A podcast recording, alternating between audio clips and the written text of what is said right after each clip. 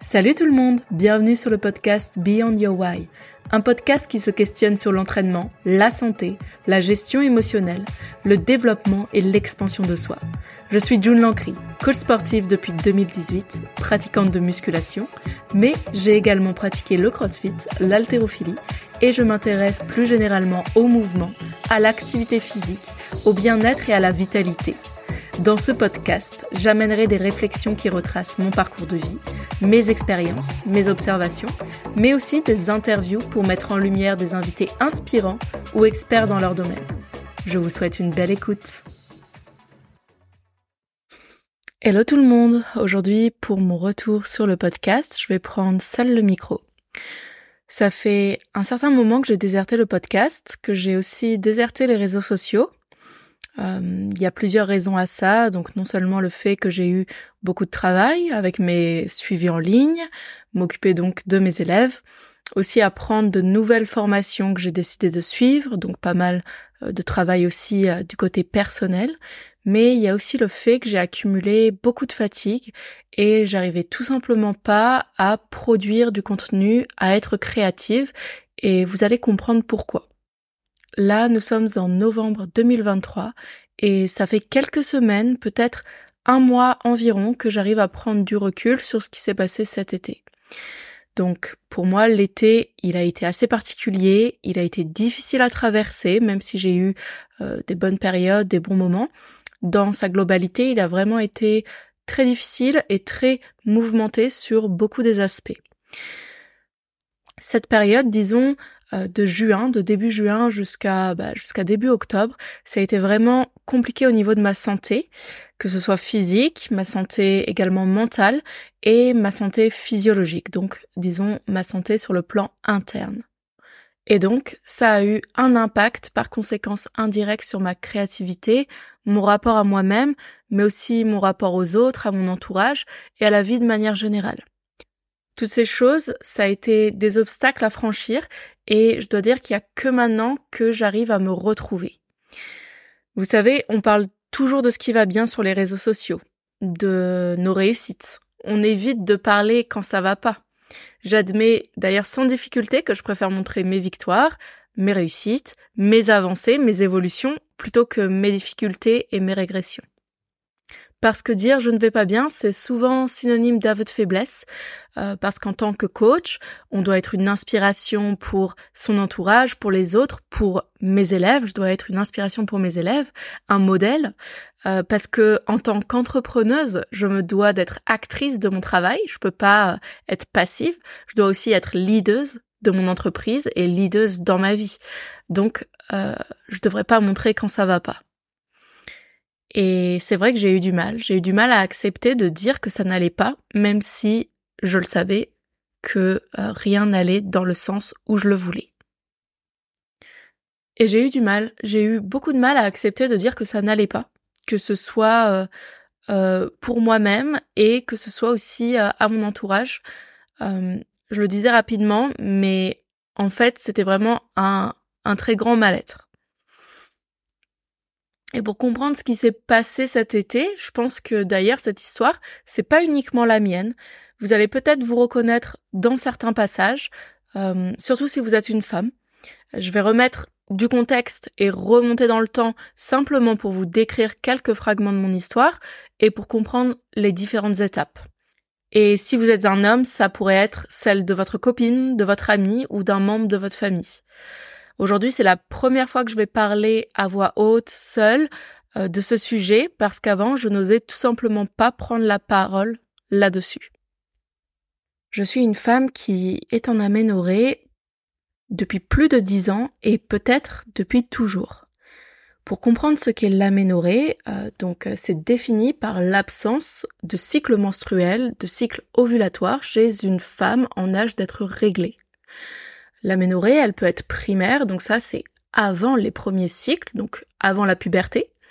Et euh, elle peut être également secondaire, donc c'est l'arrêt du cycle ovulatoire pendant plus de trois mois chez une femme qui antérieurement était euh, avait des cycles normaux entre guillemets.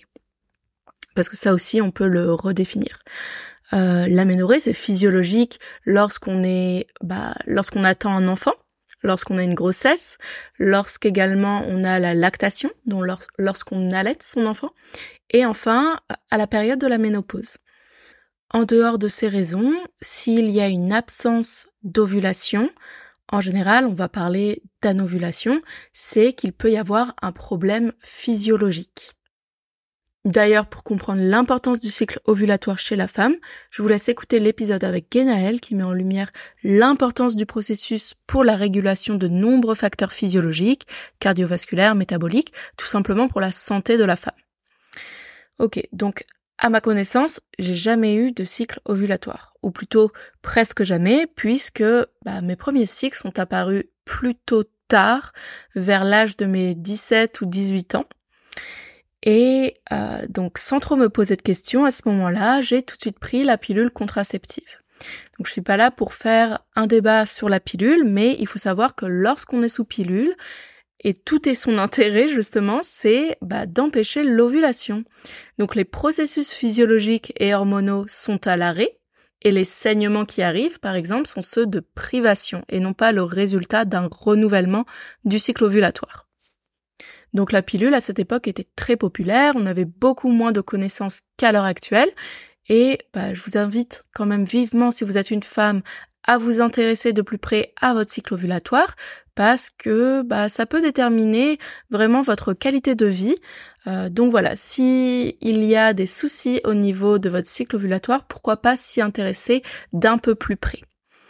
Euh, Aujourd'hui, d'ailleurs, on a beaucoup plus d'accessibilité à l'information, notamment les potentiels effets délétères de la pilule pour la santé de la femme. Même si je sais très bien que dans certains cas, euh, la pilule, c'est une solution qui au moins est temporaire pour atténuer par exemple la douleur ou certaines, euh, certaines choses. Voilà, certains processus. Euh, mais maintenant, il existe aussi beaucoup d'alternatives. Donc, donc voilà, pourquoi pas s'y intéresser et s'y ouvrir.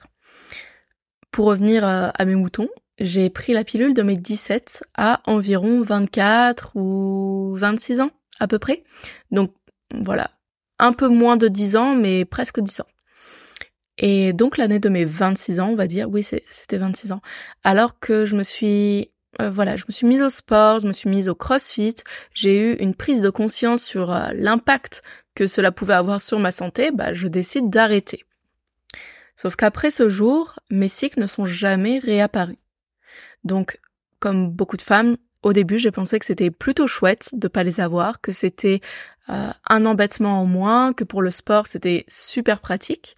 Et euh, voilà, je pensais à tout ce qui était sympa dans le fait de pas avoir de cycle. Mais après plusieurs mois sans rien, je me suis quand même posé la question, je me suis demandé pourquoi mon corps ne retournait pas à la normale, pourquoi je n'ai pas ce que toutes les femmes ont normalement. Donc j'ai commencé à consulter auprès de médecins, de gynécologues, j'ai passé divers examens, des échographies, j'ai passé des IRM pour trouver au final assez peu de choses. Les médecins s'entendaient sur le fait de me dire que si je ne voulais pas d'enfant, c'est pas grave, ça peut prendre un an avant de revenir.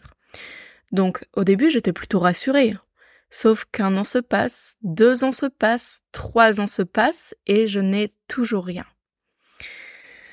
Donc cette absence de cycle, ça aurait pu me passer au-dessus de la tête. Sauf que euh, trois ans plus tard, j'ai fait mon premier épisode d'épuisement, de fatigue. Euh, voilà, il y a certaines personnes qui pourraient appeler ça burn-out même si je mettrais pas forcément euh, ce mot là-dessus parce que c'est encore d'autres processus physiologiques, euh, c'est des processus d'ailleurs qui sont complexes, qui induisent euh, d'autres symptômes et parfois encore d'autres déviations hormonales dont je ne sais pas si j'ai subi les conséquences, mais en tout cas effectivement je peux retrouver certains symptômes que j'ai subis dans, dans le processus du burn-out. Malheureusement, aujourd'hui, on tourne beaucoup en dérision les gens qui font des épisodes d'épuisement, des épisodes de burn-out, euh, des états dépressifs, surtout lorsque ces personnes sont jeunes et n'ont pas spécifiquement euh, une grande charge mentale. Euh, dans la vingtaine, bah, on est censé être en bonne santé, on est censé péter la forme, être dans notre pleine possession de notre corps, la fleur de l'âge. Et bah voilà, on rentre tout juste dans la vie active, sans les charges mentales, donc on n'est pas censé aller mal. Si ça ne va pas, c'est de notre faute. De mon côté, je faisais de mon mieux. Je m'étais mise au sport plutôt sur le tard, donc euh, vers mes 25 ans, après un rythme de vie plutôt euh, plutôt festif. Hein. J'avais complètement changé d'hygiène de vie, donc j'avais arrêté le tabac, je fumais beaucoup, j'avais arrêté l'alcool, je buvais beaucoup, euh, j'avais arrêté d'autres d'autres choses encore, arrêté de manger des aliments ultra transformés et j'étais même devenue végétalienne en espérant améliorer ma santé. Et là, je pourrais euh, vous reparler de cette période une autre fois si ça vous intéresse. Je suis restée végétalienne quand même pendant cinq années. Voilà, c'était pas quelque chose de passager cette période, j'avais obtenu mon master aux beaux-arts, j'étais très fière et j'avais commencé ma formation de coach sportive. Et donc, un an se passe et à la fin de ma formation de coach sportive, je suis fraîchement diplômée et je suis aussi épuisée. Et j'avais 27 ans et j'étais épuisée. J'ai fait un épisode de fatigue aiguë sans pouvoir récupérer. À ce moment-là, je ne pouvais tout simplement pas dormir. Je faisais des insomnies et quand je vous parle d'insomnie, c'est pas, c'est pas une nuit d'insomnie. Je pouvais passer une semaine sans fermer l'œil de la nuit ou en dormant uniquement une heure, deux heures. Je comprenais pas la cause, je comprenais pas non plus l'origine, euh, la source du problème, mais en tout cas j'étais épuisée et le soir je ne m'endormais pas. Donc je regardais mon plafond et je me demandais si un jour j'allais pouvoir passer une journée sans être épuisée. À côté de ça, je me déplaçais uniquement à vélo. Je n'avais pas de véhicule à l'époque, je me déplaçais uniquement en vélo. Je donnais des cours collectifs. Euh, je j'avais aussi euh, perdu beaucoup de poids à ce moment-là. Je faisais de la musculation et je faisais aussi un petit peu de CrossFit. Euh, donc voilà, j'avais quand même beaucoup d'activités et les personnes qui diront t'as qu'à te dépenser plus pour mieux dormir, eh ben malheureusement ça ne fonctionne pas comme ça. Dans la journée, il m'arrivait de pleurer sans aucune autre raison que le fait d'être épuisé tant sur le plan nerveux que sur le plan physique. Évidemment, la vie, elle s'arrête pas même quand on est épuisé. Donc, j'ai commencé à travailler, j'ai commencé à prendre des clients en présentiel, les cours collectifs, les classes de CrossFit, euh, des coachings privés également. J'ai fait de mon mieux pour aider les gens, pour les aider à trouver euh, la santé, avoir une remise en forme. Sauf que de mon côté, bah, je comprends toujours pas pourquoi j'arrive pas à me sentir bien, j'arrive pas à dormir, j'arrive pas à récupérer.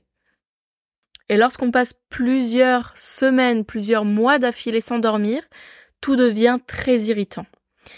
Tout devient très stressant et en fait, on s'énerve souvent. Donc, c'était mon cas, je m'énervais vraiment, je m'énervais tout le temps. J'étais assez stressée, J'étais assez anxieuse, j'étais maussade, pessimiste et assez négative. Et tous les petits détails pouvaient prendre euh, l'ampleur, mais vraiment d'une montagne. À ce sujet, j'ai consulté et on me propose des anxiolytiques, des somnifères, sauf que ben je veux pas vraiment les prendre parce que en ayant essayé, je vois que ça me met en fait dans un état de torpeur, de léthargie encore plus assommant que le fait de pas dormir. Donc, euh, je préfère ne pas les prendre. Donc, quand on parle de fatigue, d'épuisement, de burn-out, euh, il faut comprendre quand même que les symptômes et les causes indiquent qu'il n'y a tout simplement plus de réserve énergétique, que ce soit en termes de micro ou de macronutriments, pour le maintien des fonctions et activités habituelles. Le corps utilise donc des déviations hormonales et chimiques pour créer des voies de secours, qui vont permettre au corps de continuer à vivre et à produire un minimum d'énergie pour les fonctions vitales, mais euh, bah, vous aurez compris que c'est pas quelque chose de viable sur le long terme. Et en plus, ce sont les fonctions vitales, et donc dans ces cas-là, rappelez-vous, euh, le cycle ovulatoire n'est pas quelque chose de vital. Dans les nombreux symptômes de la fatigue, on peut retrouver le surménage, l'anxiété, les troubles du sommeil, mais aussi les syndromes prémenstruels, les anovulations, les dysovulations, donc tout ce qui est euh, tout ce qui relève en fait des troubles du cycle ovulatoire. On peut aussi retrouver le surentraînement ou l'épuisement à l'effort si vous préférez, les troubles nerveux, les difficultés de concentration, les difficultés à prendre du muscle, à perdre du gras, l'anxiété, la dépression, les dysfonctions du système digestif. Bref, il y a, y a, tout un tas euh, de soucis en cascade qui ne sont pas irréversibles, mais mais voilà, qui s'installent de manière lente et insidieuse, et surtout qui mettent du temps à se réparer. C'est des séquelles dont il est difficile de récupérer. Donc personnellement à ce moment-là, je savais pas vraiment ce que c'était. D'ailleurs, j'aurais pas mis euh, le mot euh, épuisement, fatigue chronique ou quoi que ce soit dessus. Je savais juste que je faisais des, insomnies et que je n'avais pas de cycle. Donc euh, forcément, j'ai fait un rapport entre les deux. Pour moi, c'était forcément lié parce que avant ça, je n'avais jamais eu de problématique euh, là-dessus. Et euh, c'est comme ça que je me suis intéressée à la ménorrhée, à l'insuffisance ovarienne, au déficit euh, œstrogénique et progestéronique, et en fait à tous les troubles du cycle ovulatoire, mais aussi, mais aussi à l'épuisement, à l'épuisement surrénalien, et sans parler des troubles au niveau de la thyroïde. Et pour moi, c'est un peu un bingo. Dans la littérature scientifique, on retrouve beaucoup d'associations entre les états d'épuisement, les états de fatigue, d'anxiété, euh, voire de dépression, et les troubles du cycle menstruel, plus précisément les aménorrhées. Il y a quelque chose aussi qu'il faut comprendre, c'est que le cycle de la femme, il est fait de manière à ce que, à différentes phases du cycle, nous allons sécréter des hormones qui vont interagir entre elles et créer différentes nuances, différentes palettes dans nos états hormonaux. Dans notre première phase de cycle, donc qui est la phase folliculaire, on va principalement sécréter des oestrogènes. Grâce à l'augmentation des hormones GnRH, FSH, LH, si tout se passe bien dans le cycle, on va atteindre un pic au niveau oestrogénique. Et les oestrogènes sont indispensables à l'ovulation. Leur qualité principale, c'est qu'ils vont être neuroexcitateurs et dopaminergiques, donc ça va permettre la synthèse de dopamine, ce qui nous permet de rester concentrés, motivés, ce qui nous drive dans nos projets, ce qui augmente aussi la libido, parce qu'il y a aussi une augmentation de la testostérone dans cette phase-là. Ça améliore notre humeur, mais aussi euh, ça favorise la synthèse et la rétention de collagène dans les tissus conjonctifs et au niveau des muqueuses. Donc dans cette phase folliculaire, on va plutôt avoir une augmentation des oestrogènes, mais aussi de la testostérone, comme j'ai dit, et la progestérone, à ce moment-là, elle est plutôt basse. Cette augmentation, elle va atteindre son pic jusqu'en début de phase lutéale. À ce moment-là, la sécrétion de progestérone elle va se faire tranquillement, ça va favoriser l'activité thyroïdienne, activer la synthèse de sérotonine, ce qui est ce qui va permettre de calmer, d'apaiser l'ambiance euh, excitatrice des oestrogènes et dopaminergiques. Et la progestérone donc monte progressivement, les oestrogènes s'ajustent au fur et à mesure si tout se passe bien. Et euh, donc euh, comme je vous l'ai dit, la progestérone, elle est plutôt sérotoninergique, donc elle contribue au lâcher prise, à la sérénité, euh, à calmer les anxiétés, à favoriser la stabilité, et elle permet également une activation des récepteurs GABA qui possèdent des effets anxiolytiques et parasympathiques. Donc, c'est le système du repos et de la récupération. À la fin de la phase lutéale, s'il n'y a pas de fécondation, les oestrogènes et la progestérone vont chuter ensemble, ce qui va créer justement cette phase de menstruation et puis après ça va se renouveler. Bien sûr, tout ça c'est beaucoup plus complexe. Je vous dresse rapidement ce petit tableau, c'est pour que vous compreniez euh, l'importance de, de chaque rôle au niveau des hormones et euh, que voilà, c'est vraiment euh, un équilibre assez assez fin qui contribue au bon fonctionnement du corps féminin. Et pour en revenir à ma propre expérience, le temps passe, voilà, on doit être en 2019, j'ai toujours pas de cycle. Euh, je continue d'explorer les causes, les pistes, euh, surtout au niveau hormonal, puisque la thyroïde et le cycle ovulatoire sont aussi beaucoup liés. Et euh, d'ailleurs, j'ai fait en 2019 une petite hypothyroïdie qui a été plus ou moins corrigée. Voilà, ça c'est encore une autre histoire. Donc voilà, selon les périodes, il y a ma fatigue qui s'ajuste, euh, parfois, je décide de lâcher prise et de ne plus penser à cette absence de cycle. Et il y a d'autres fois où ça me préoccupe et je m'y replonge parce que en fait je sens quand même une fatigue sous-jacente, euh, des épisodes d'insomnie, d'insomnie chronique de manière euh, plus plus régulier, plus régulière que que disons le commun des mortels, je dirais. Et euh, donc ça, ça m'alerte un petit peu et je sens en fait que j'ai des difficultés parfois à récupérer, voilà. Et souvent dans l'aménorrhée, on parle aussi de sous-nutrition, de sous-poids. Personnellement, j'ai toujours eu un IMC dans la norme, même si c'est pas euh, le seul indicateur de santé. Euh, disons que voilà, j'ai toujours eu à peu près un IMC dans les normes de santé, euh, c'est-à-dire que même aux périodes où j'ai perdu beaucoup de poids, j'étais dans un IMC normal entre guillemets. voilà, ensuite c'est j'ai eu des grandes fluctuations de poids et je sais très bien que ça ne contribue pas au maintien d'une bonne santé, d'une santé générale. Et d'ailleurs, comme vous l'avez peut-être suivi, et si vous me connaissez, j'ai également fait une préparation à une compétition de bodybuilding qui m'a fait perdre à nouveau beaucoup de poids. Euh, donc voilà, je savais que ça allait pas forcément rimer avec euh, le retour de mes cycles menstruels. Mais voilà, c'était quelque chose que je souhaitais accomplir et on a tous nos motivations internes. Moi, c'était quelque chose euh, par lequel j'avais besoin de passer, c'était quelque chose que j'avais besoin d'accomplir pour moi-même. Et d'ailleurs, si c'était à refaire, je pense que je ne changerais pas grand-chose parce que actuellement, au moins, j'ai le recul, l'observation. Je n'ai pas euh, le regret de ne pas avoir fait ce parcours puisque c'était quelque chose vraiment qui euh, qui était en moi. Même si même si on peut penser que c'est de l'ego mal placé, un besoin d'affirmation euh, ou une envie de revanche sur des remarques qu'on a pu faire à mon sujet. Eh ben, c'est peut-être le cas, mais en fait, c'est ce qui nous permet de, de nous construire et euh, je suis contente, heureuse d'avoir pu euh, faire ce parcours. Donc pour revenir au moment présent, une fois que cette période de compétition est passée, euh, j'ai repris du poids petit à petit et nous voilà en début de 2023. Mon, poids il a bien augmenté, il est plutôt haut, mais il est stable. j'ai à peu près régulé ma fatigue, même si je sens que ça fluctue selon des périodes, comme pour tout le monde. Hein. Euh, et dans ma tête, je me projette déjà pour 2025 en fait, parce que je souhaite reconcourir. Euh, j'ai j'ai vraiment cette envie de continuer le processus. C'est quelque chose que j'aime. Et donc j'ai quelqu'un qui m'accompagne dans ma programmation euh, et sur la nutrition pour 2025. Voilà, j'en suis là.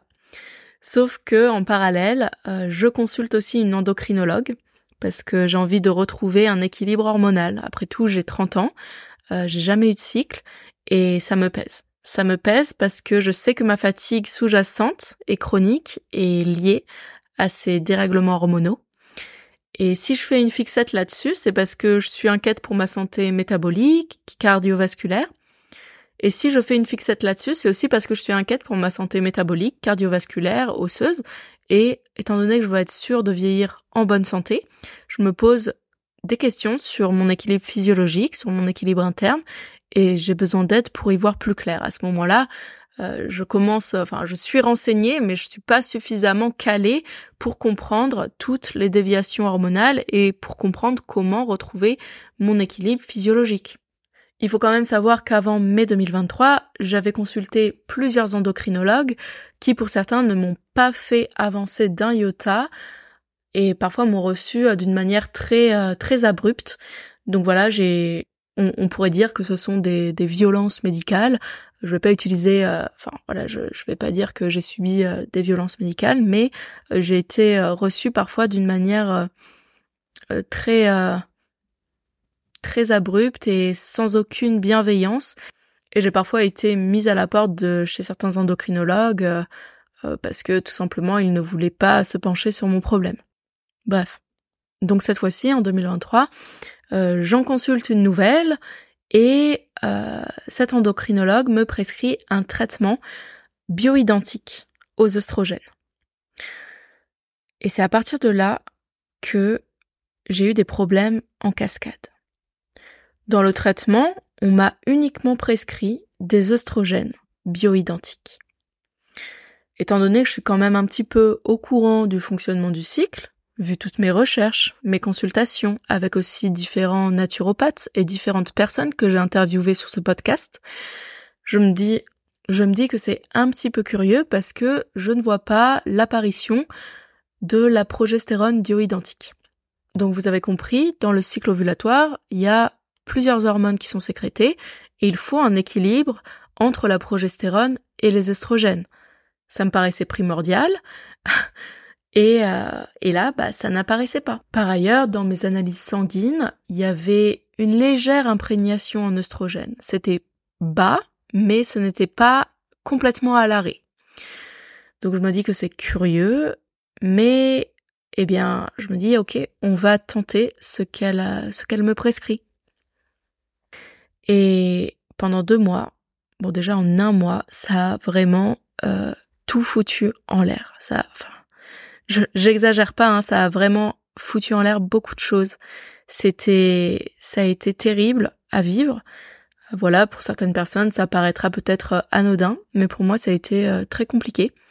J'ai fait euh, beaucoup de, rétention d'eau, mais une rétention d'eau en fait qui, qui me faisait mal, qui était douloureuse. Donc c'était pas tout le temps, c'était fluctuant, mais il m'arrivait de me réveiller le matin et j'avais mal, j'avais mal partout. J'avais mal jusqu'au visage, j'avais mal sur mes joues, euh, sur sur les os des mâchoires, j'avais mal euh, sur les épaules, euh, toutes les zones qui, qui qui sont pas spécifiquement hautes en masse grasse, j'avais mal, c'était gonflé.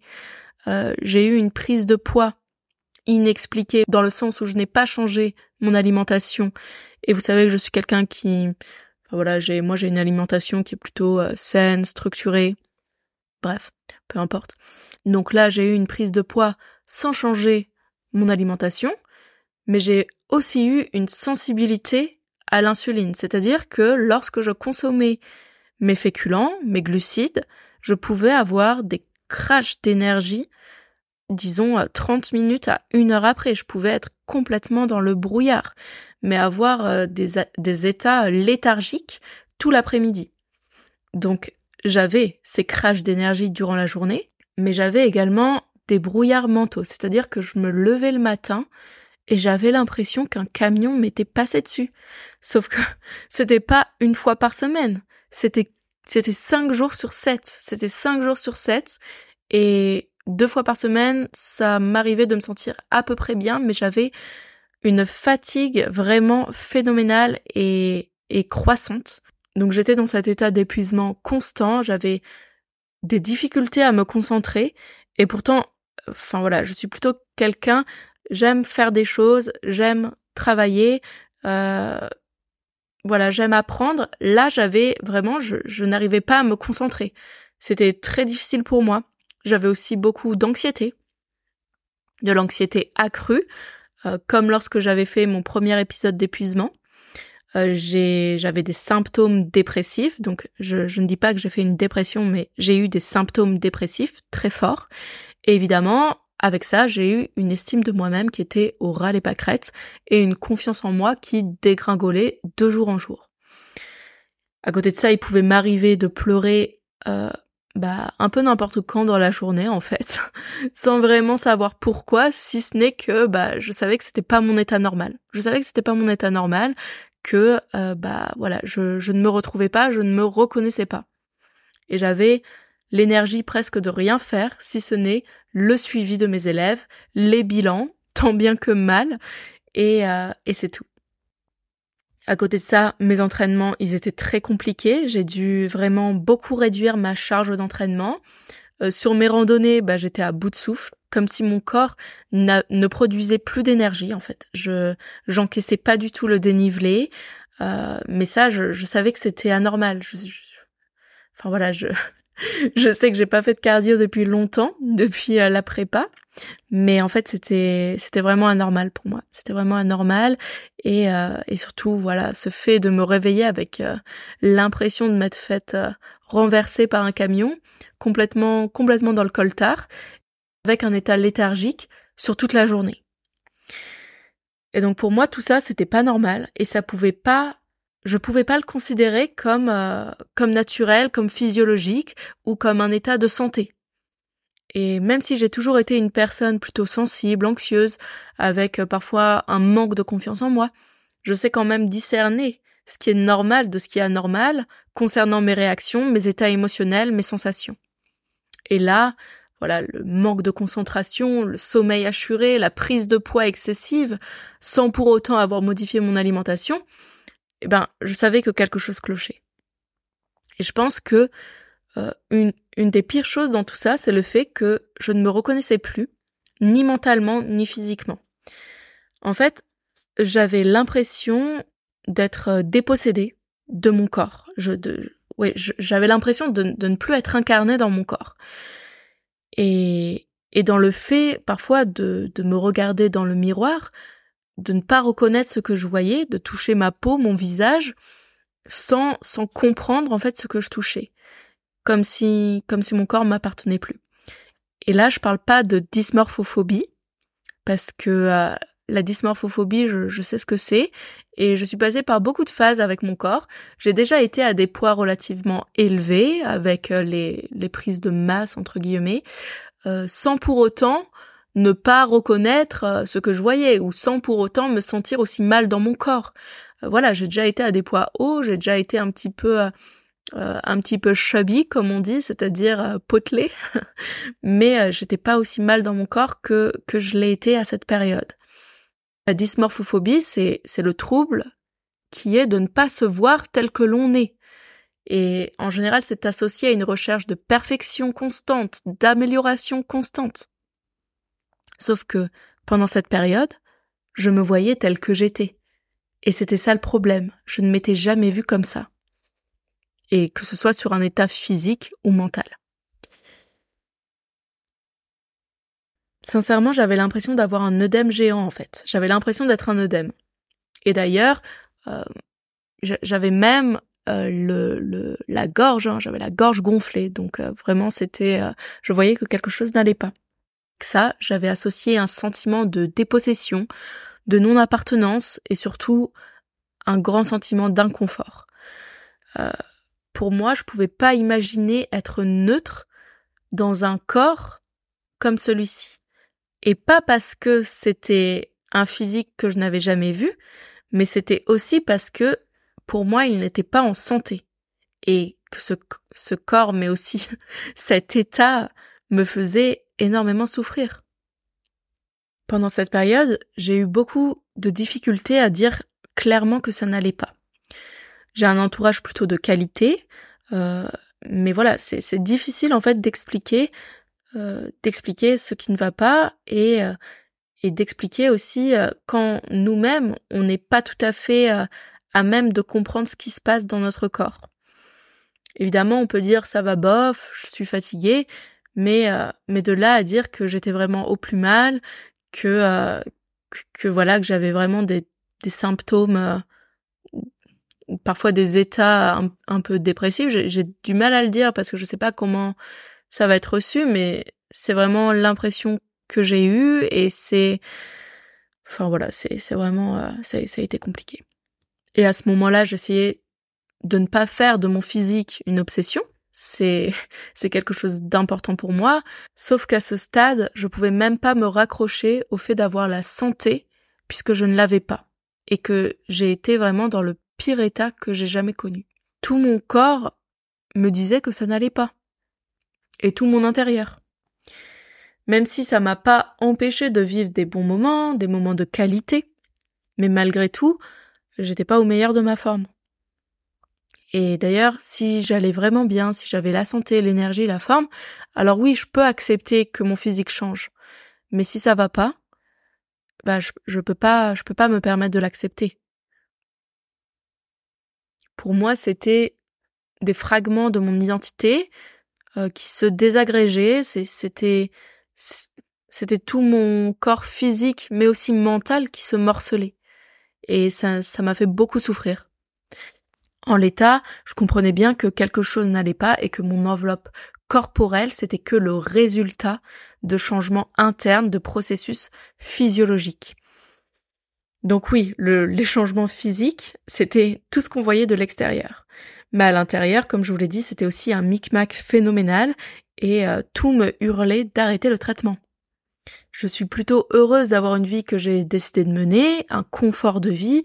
Euh, j'ai des horaires qui sont flexibles par rapport au fait que c'est moi qui décide quand je fais les suivis, même si j'en ai beaucoup, j'ai beaucoup de travail, j'ai les formations, j'ai aussi des coachings en présentiel, plus mes activités personnelles.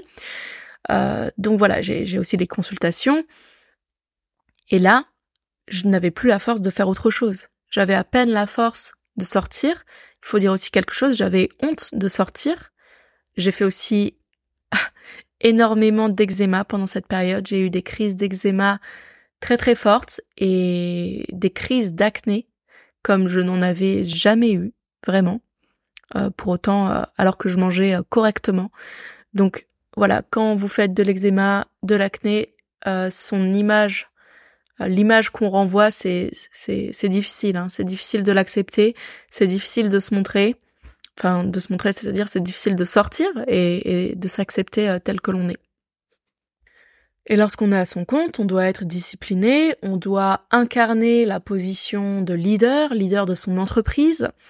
Euh, voilà, cette position, cette posture de chef d'entreprise, donc quelqu'un qui prend les rênes, qui dirige. On doit faire preuve de présence pour se faire connaître, pour euh, atteindre aussi ses objectifs. On doit se donner les moyens de créer euh, régulièrement. Et là, j'avais tout simplement pas l'énergie pour le faire.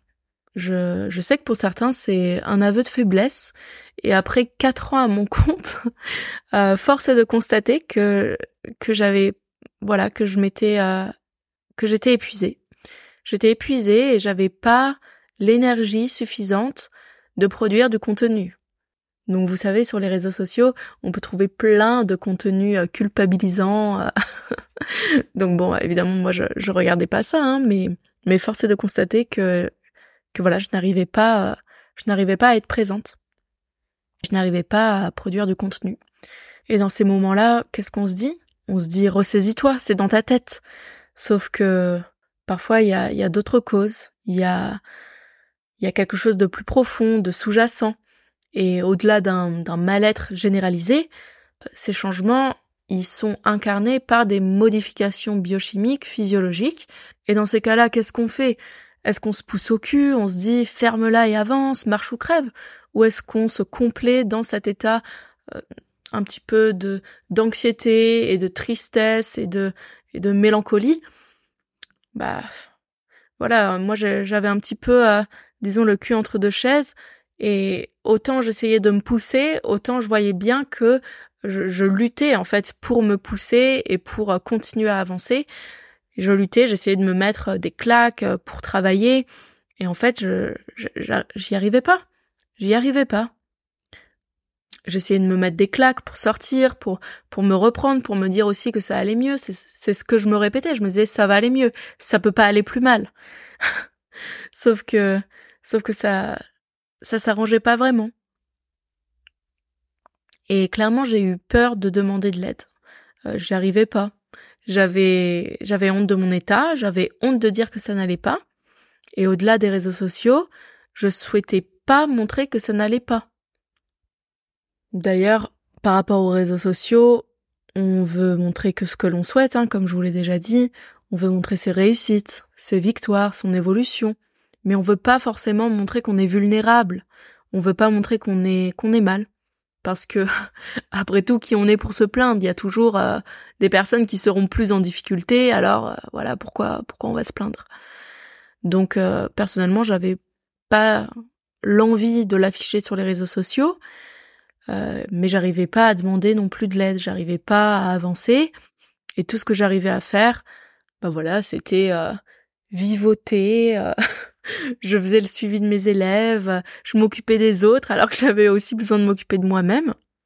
Bon, heureusement, j'ai, j'ai, voilà, j'ai eu quelques bons moments, des moments où je me suis, où je suis partie, où je me suis évadée. J'ai, heureusement, j'ai des amis, j'ai un entourage de qualité hein, que j'apprécie énormément qui m'ont permis, qui m'a permis de passer à de très bons moments. Euh, donc, euh, donc voilà, j'avais quand même de la gratitude, mais, mais voilà, j'étais quand même euh, assez mal de manière générale.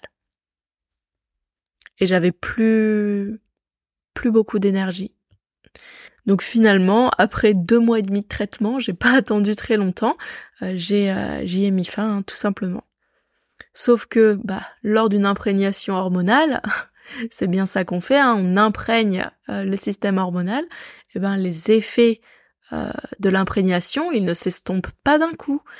Et il faut dire que j'ai vu passer encore septembre, jusqu'à mi-octobre, hein, je, je, pense ouais jusqu'à mi-octobre, avant de commencer, de commencer tout juste à aller mieux.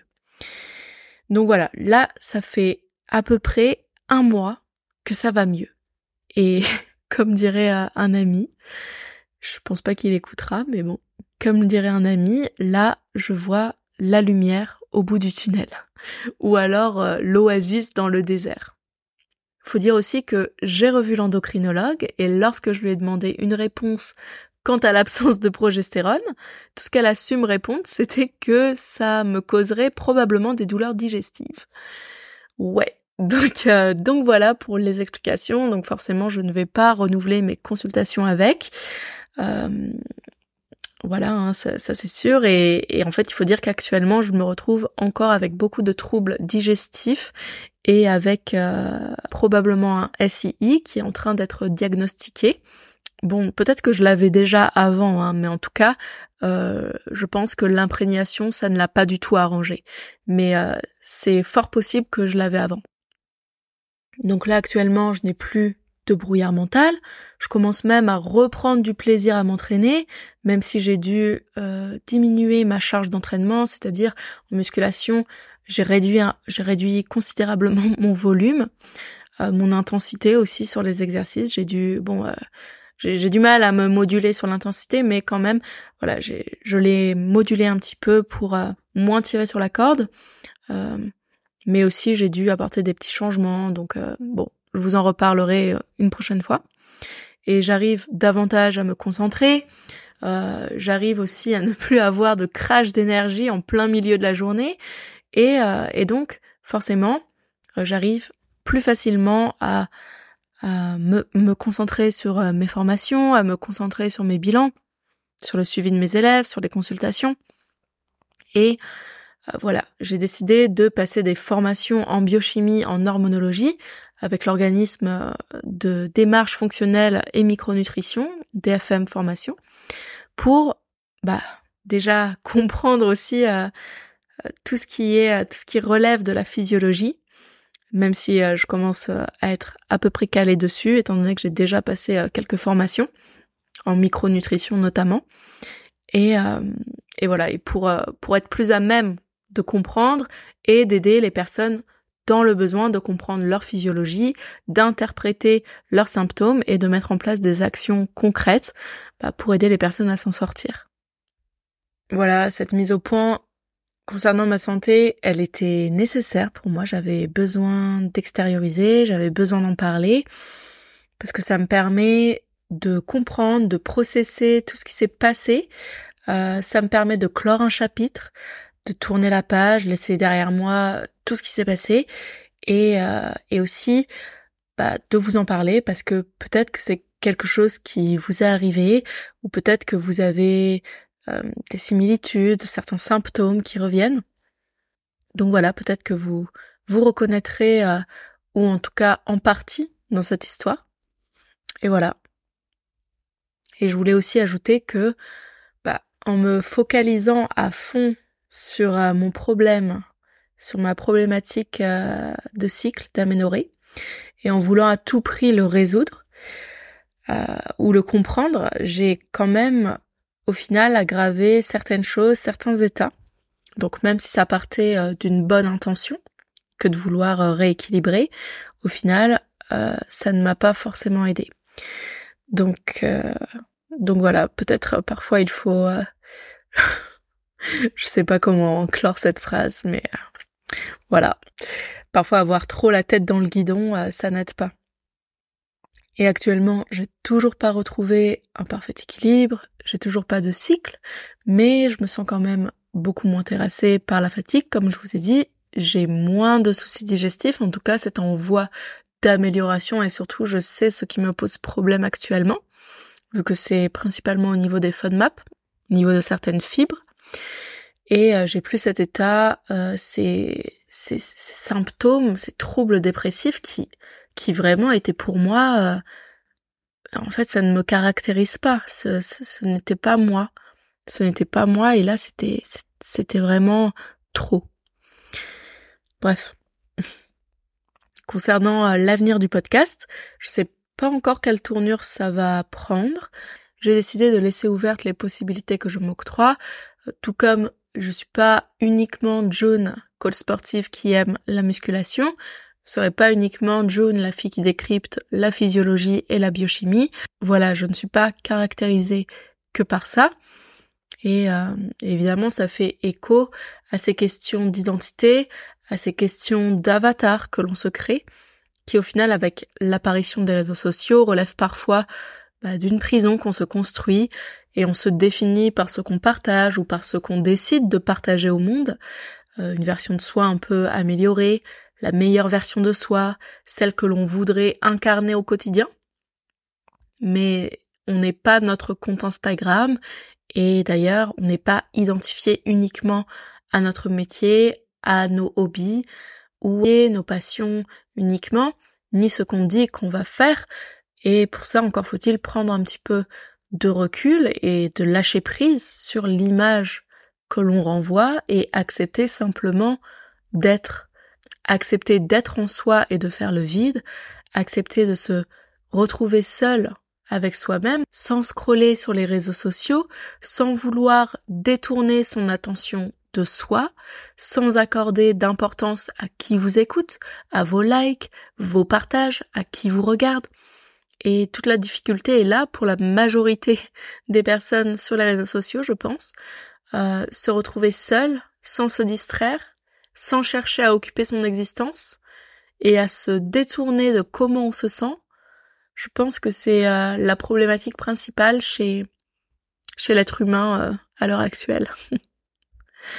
Bref, j'avais dit une fois, j'avais écrit une fois une phrase en story, c'était que euh, l'être humain s'aliène parce qu'il se perd dans une multitude d'identités qui n'est pas la sienne, en fait. et, et, sous ces identités, sous ces croyances, sous ces opinions, sous les envies, sous le parcours, il y a aussi le simple fait d'être. Euh, et ces états-là, personnellement, je les ressens que lorsque je suis en harmonie avec euh, des amis, où je me sens en confiance, ou alors quand je suis en montagne, en nature, lorsque je danse également, même si je danse pas très bien, et lorsque je suis au potager, lorsque j'ai les mains dans la terre, euh, voilà, c'est c'est des choses, je pense, qui sont importantes, que parfois on ne cultive pas assez, qu'on, auxquelles on, ce sont des choses auxquelles on ne porte pas forcément beaucoup d'attention et qui pourtant bah, nous permettent vraiment d'atteindre ces sensations euh, d'harmonie, de plénitude. Voilà pour les dernières mises à jour concernant bah, ma santé et par induction mon activité sur le podcast, sur les réseaux sociaux. J'espère pouvoir euh, cette fois-ci euh, reprendre les rênes tant de mon activité sur les réseaux que sur le podcast. Et voilà, je sais pas encore quelle tournure euh, tout ça va prendre. Pour l'instant, euh, pour l'instant, je ne sais pas. Je ne sais pas, on verra.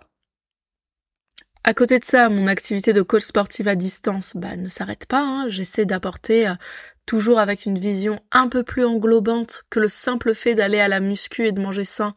Bah, vraiment de, de la valeur à mes élèves, une harmonie, j'espère leur apporter un équilibre c'est souvent pour ça qu'on devient coach, thérapeute ou euh, nutritionniste, c'est parce que euh, souvent on a eu des, des problématiques et qu'on souhaite que bah, d'autres personnes n'aient pas euh, à faire face à ces problématiques.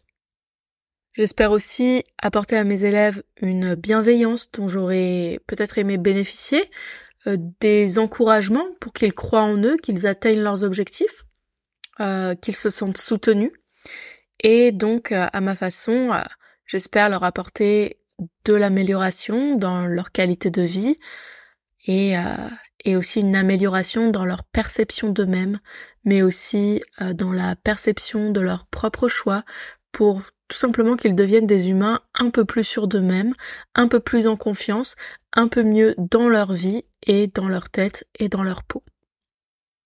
Voilà. Pour ce podcast, on va terminer là. J'espère que ce podcast vous a plu. Je serai ravie d'échanger avec vous via Instagram. Comme d'habitude, vous pouvez m'envoyer un message, un message privé. En général, je réponds, sauf si vous faites de la pub. Si vous faites de la pub, je ne vous répondrai pas. Et voilà, si vous voulez, vous pouvez également me laisser des étoiles sur Spotify, ça, ça me fait toujours super plaisir. Et encore plus quand ce sont des commentaires sur Apple Podcasts. Mais ça, c'est pour ceux qui, qui prennent le temps. Et voilà, ça serait un plaisir de vous lire par message privé ou par mail ou sur Instagram. Allez, je vous dis à très bientôt, je l'espère, et je vous souhaite une belle journée. Hey, pas si vite Merci d'avoir écouté le podcast jusqu'au bout.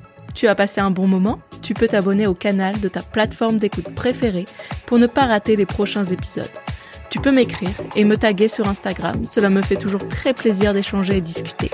Si tu prends le temps de me soutenir en laissant des étoiles sur Spotify, ou encore mieux, un commentaire sous Apple Podcast, je t'en remercie sincèrement. Enfin, si tu es intéressé pour commencer ton évolution à 360 degrés, écris-moi sur Instagram ou par mail afin que je t'envoie le questionnaire approprié pour démarrer ton suivi personnalisé. Ciao et à bientôt